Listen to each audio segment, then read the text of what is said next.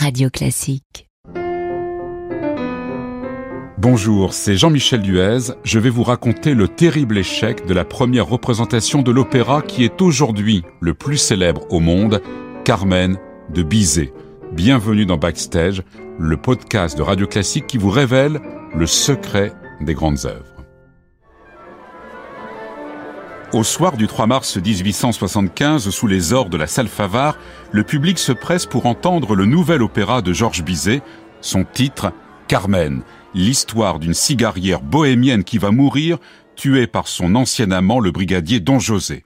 Lorsque Bizet entend les premières mesures du prélude, il ne se doute certainement pas du scandale qui l'attend.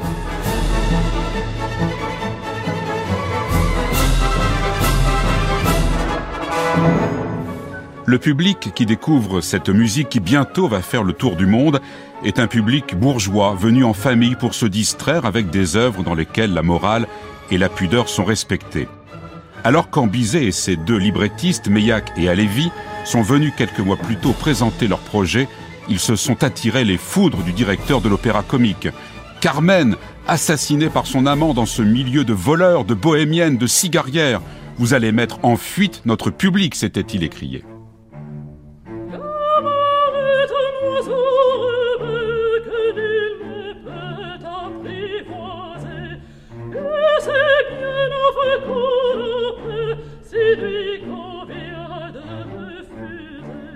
La salle Favard est le théâtre des familles, le théâtre aussi où se nouent des mariages. Chaque soir, cinq ou six loges sont louées pour cela. Vous imaginez donc Carmen qui en plus meurt, car à l'époque, on ne meurt pas sur scène. Le public veut des fins heureuses. Bizet doit donc s'adapter, et c'est ainsi qu'à partir de quelques mots puisés dans la nouvelle de Mérimée, il invente le personnage de la douce Michaela, celle qui vient chercher Don José dans la montagne pour le tirer des griffes des contrebandiers et le détourner de Carmen.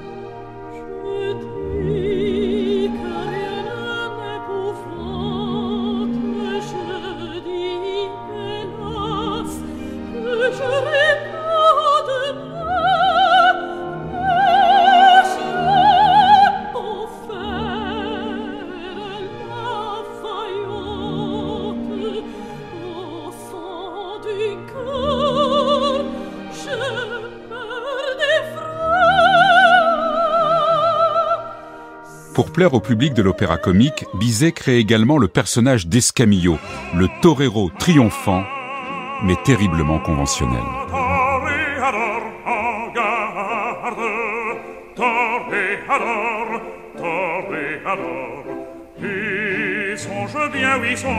Dans ce même souci d'apaisement et aussi pour préserver l'essentiel, c'est-à-dire la mort de Carmen, Bizet donne des traits comiques aux contrebandiers et distille plusieurs scènes de fête.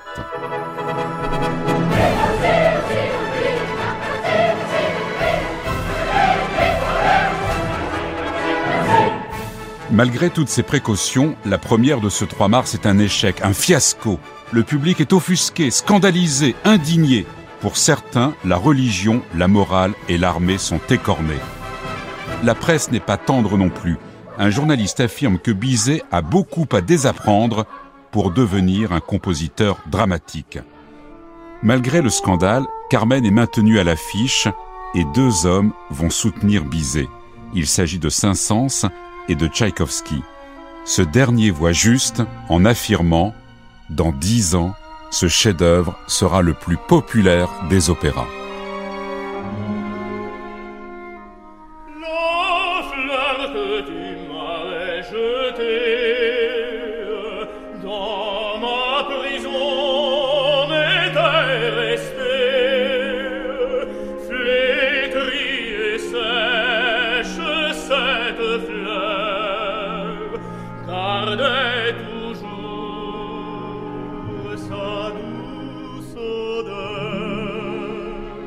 Mais Bizet ne connaîtra pas l'immense succès que sera Carmen.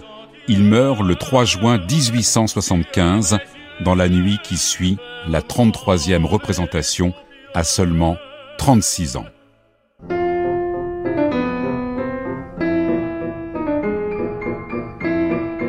Prochain podcast, les variations Goldberg de Jean-Sébastien Bach.